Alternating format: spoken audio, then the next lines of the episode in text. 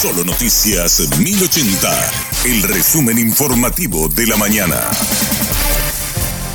Hola, soy Susana Arevalo y este es el resumen informativo de la mañana. Los casos de sicariato han aumentado en los últimos cinco años y han migrado de Amambay a Asunción y Central. Así lo demuestra un mapa elaborado por INESIB y lo explica para nosotros Juan Martens. Vemos cómo en un primer momento, desde el corte que nosotros hicimos 2018, era un fenómeno prácticamente eh, de frontera.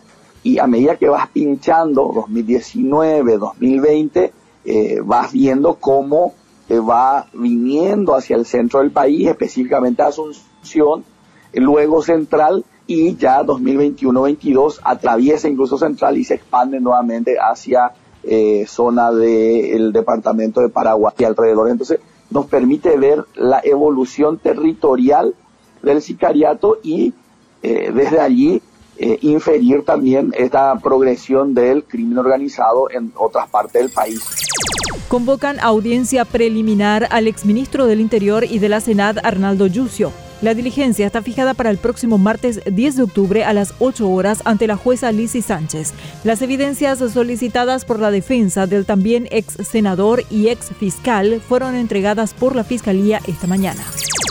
El Ministerio de Salud advierte que es inminente un brote de dengue y chikungunya. El reporte más reciente de Vigilancia de la Salud indica que hubo aumento de notificaciones de casos de dengue en ocho regiones. Estas son Central, San Pedro, Asunción, Presidente Ayes, Itapúa, Cahuazú, Guairá y Caazapá. Instan a la población a aplicar las medidas de prevención, la principal de ellas, eliminar los criaderos de mosquito.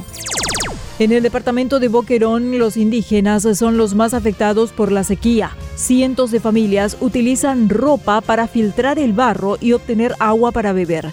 La asistencia de la SAP con casi 300 mil litros de agua resulta insuficiente ya que hay comunidades que no han sido alcanzadas. A pocas semanas de las elecciones aumenta la pobreza en Argentina.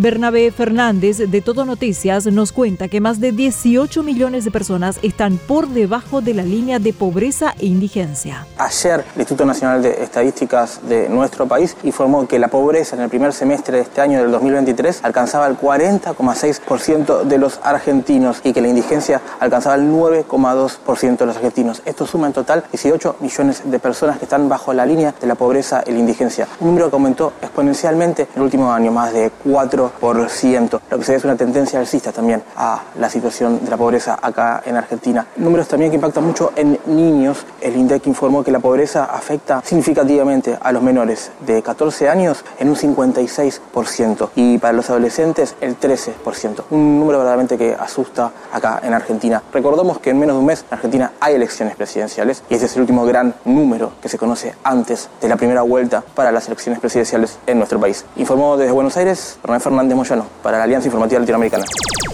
Hasta aquí el resumen informativo de la mañana. Que tengas un excelente resto de jornada.